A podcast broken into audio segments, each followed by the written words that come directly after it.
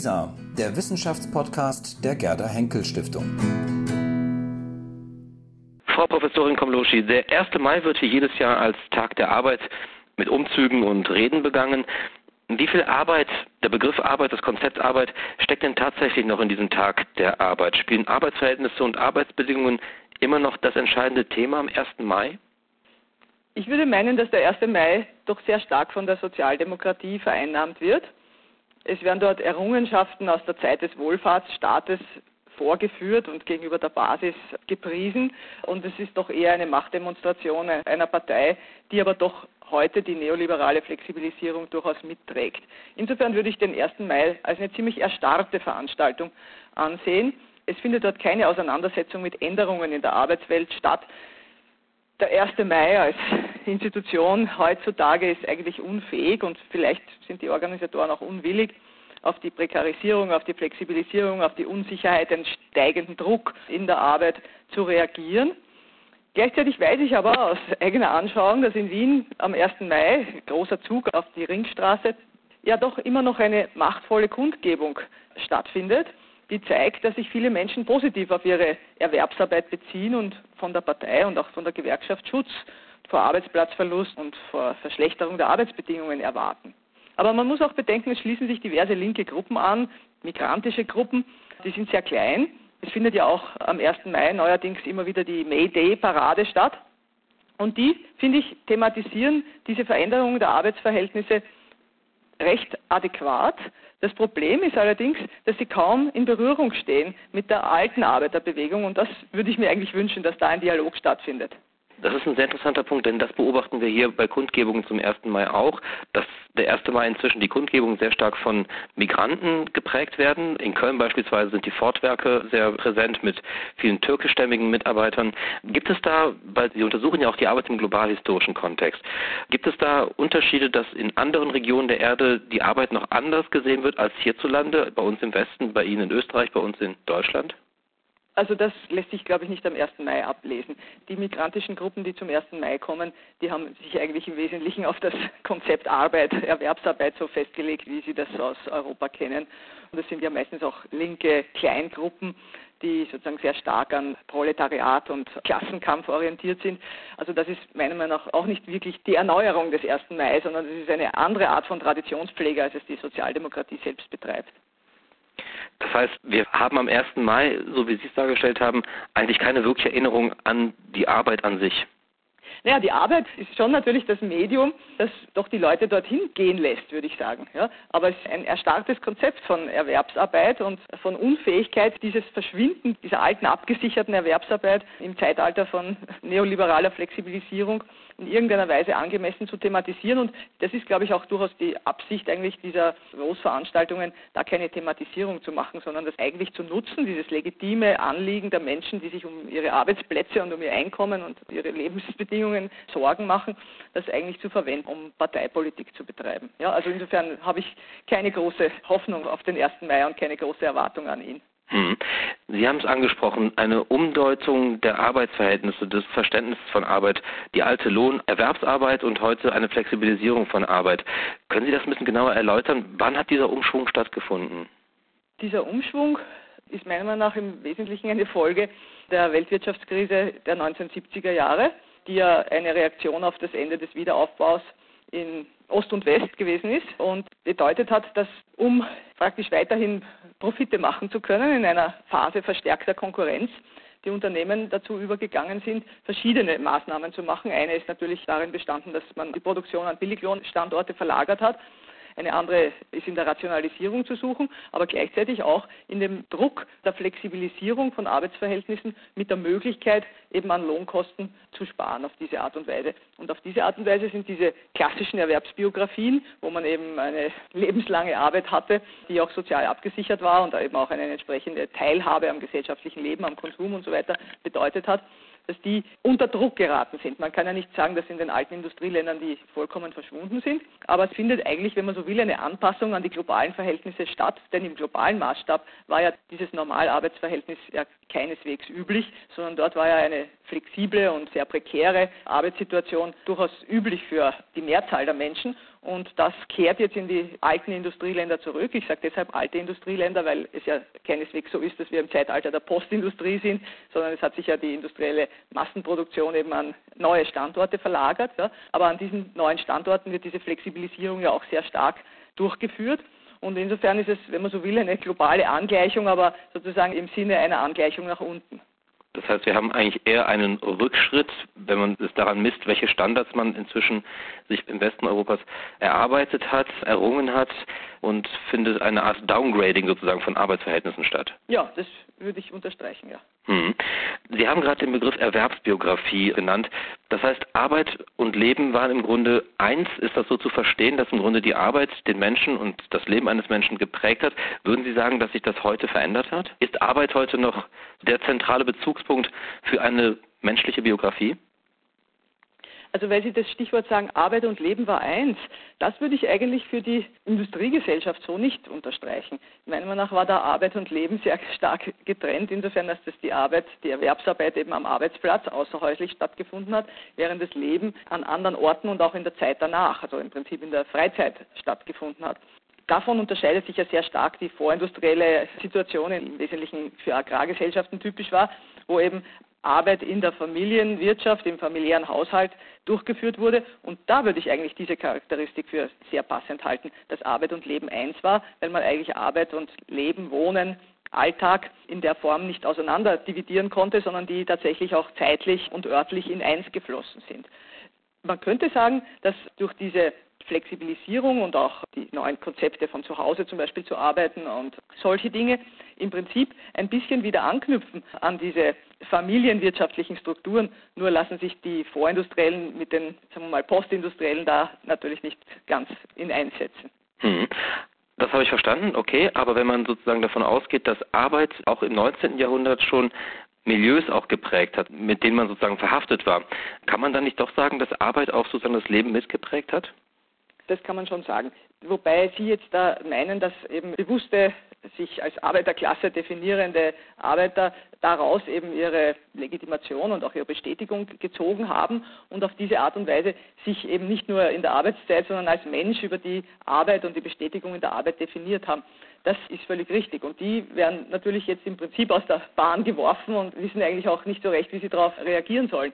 Aber man muss natürlich sagen, auch in diesen Zeiten war ja die gesicherte Erwerbsarbeit keineswegs allen zugänglich.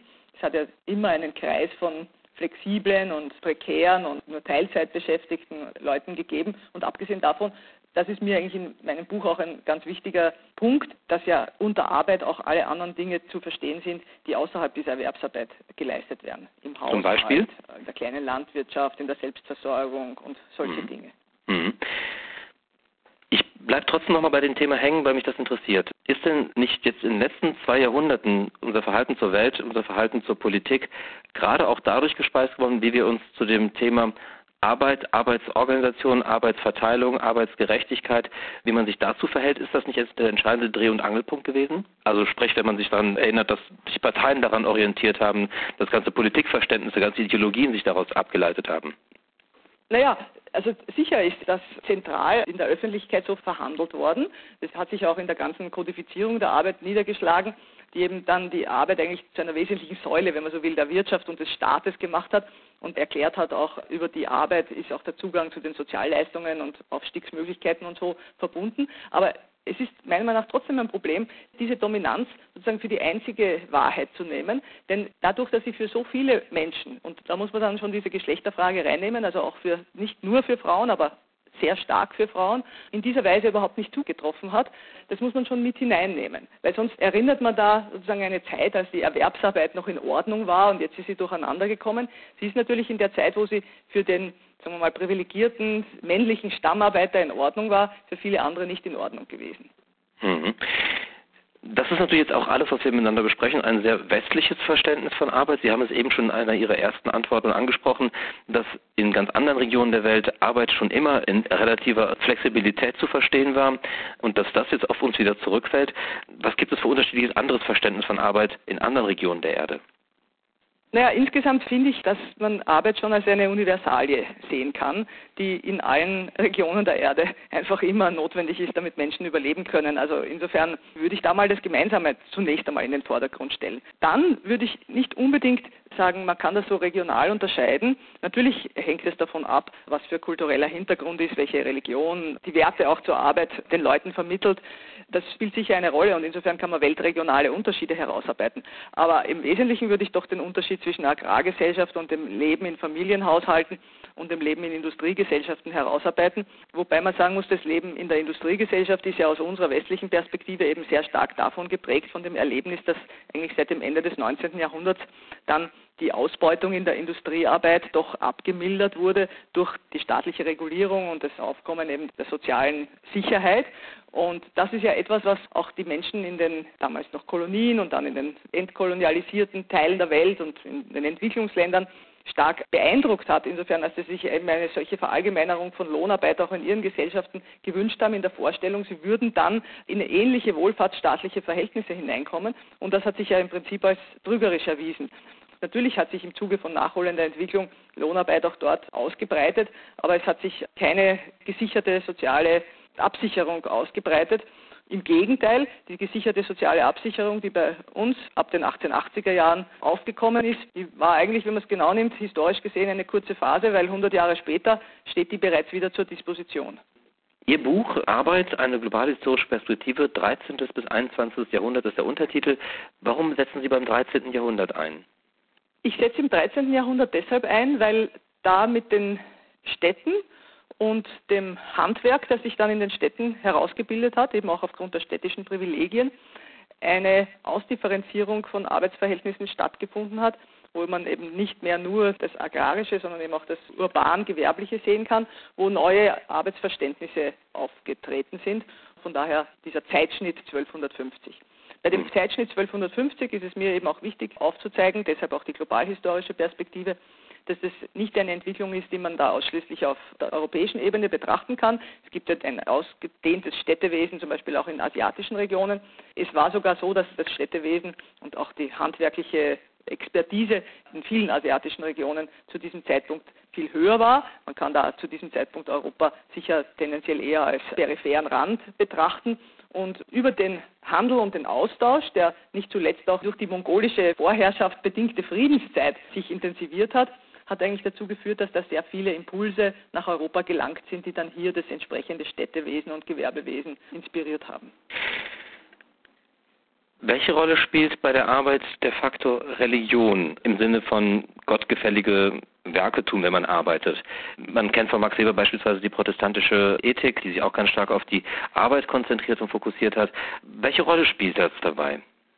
Naja, das Religiöse ist wichtig. Also das ist ein ganz wichtiger Punkt, den Sie da anschneiden ich würde da in dem Fall eigentlich sogar ein bisschen ausholen, ja, in die Antike. In der Antike haben wir es ja mit einer, in dem Fall griechische Antike, ja, mit einer klassischen Arbeitsverachtung zu tun, die natürlich auch damit zusammenhängt, dass eben Sklaven und Frauen und Unfreie die Arbeit gemacht haben. Es hat gleichzeitig auch eine Spannung gegeben zwischen der mühevollen Arbeit, die ganz am untersten Ende gestanden ist, und der kreativen Arbeit, die eben im handwerklichen oder im künstlerischen Prozess zum Tragen gekommen ist. Im Christentum ist dann, und ich glaube, dass man auch das auch für das Judentum und den Islam sagen kann, ist dann diese mühevolle Arbeit, die in der Antike besonders verachtet war, aufgeladen worden, insofern als dass man eben mit dem Motto Ora et Labora das Signal gegeben hat, auch wer diese allerletzte Arbeit und diese verachtetste Arbeit verrichtet, wenn er sie nur im richtigen Glauben verrichtet, dann ist er eben auch ein wertvolles Mitglied der Gemeinschaft. Gleichzeitig ist aber das Spannungsverhältnis dieser verachteten Arbeit, also der Labor, ja, spiegelt sich auch in der Sprache wieder, gegenüber eben der kreativen Arbeit, dem Opus, dem Werk, als zentraler Gegensatz im Raum gestanden. Und das ist eigentlich ein Gegensatz, der sich in den Sprachen ganz stark widerspiegelt. Ja, wir haben praktisch in allen Sprachen diesen Unterschied zwischen Labor und Opus und den davon abgeleiteten Begriffen, wie im Deutschen eben den Begriff Arbeit für das Mühevolle und Werk und Schaffen und Schöpfen, das, wo eben mehr Kreativität im Spiel ist. Und diese Begriffe ziehen sich ja eigentlich bis in die Gegenwart, sind aber natürlich durch spätere Entwicklungen überlagert worden. Ich sehe dann einen wichtigen Einschnitt, den man nicht so ganz genau terminisieren kann, aber der, den ich als Ökonomisierung bezeichnen würde, also mit dem Merkantilismus, mit den sich herausbildenden Nationalökonomien im 17., und 18. Jahrhundert hat es ganz massiv zu tun. Da wurde dann plötzlich alle Arbeit als etwas angesehen, das Glückseligkeit schafft. Ja, und diese Spannung wurde eingeebnet zugunsten von dem, dass eben Arbeit hochstilisiert wurde zur Nützlichkeit, Wertschöpfung, Wachstum, Reichtum der Nation. Da mag schon diese protestantische Ethik mitgespielt haben, aber ich würde das nicht übermäßig strapazieren. Und dann ist meiner Meinung nach ein wesentlicher nächster Schritt, ist als mit Hegel und dann mit Marx eben dieses Spannungsverhältnis wieder aktiviert wird. Eben zwischen Mühe, Entfremdung auf der anderen Seite und Kreativität und Verwirklichung und Emanzipation auf der anderen Seite.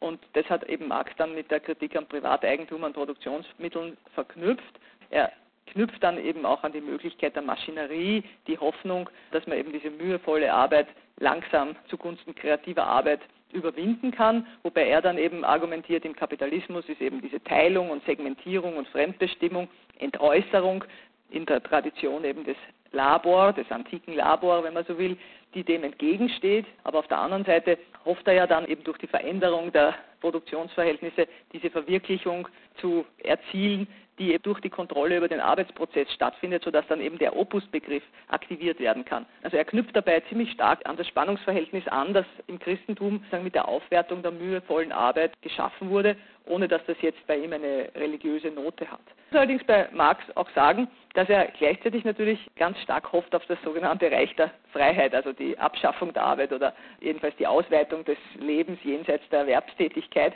Und da knüpft er im Prinzip sehr stark an die Arbeitsverachtung an, die in der Antike grundgelegt wurde. Ja? Mhm. Äh, statt Sklaven sollen eben jetzt die Maschinen arbeiten, aber es ist ein ganz negativer Arbeitsbegriff, der da drin steht und diese Spannung ist eigentlich im Marxischen Werk eine zentrale Konstante. Mhm.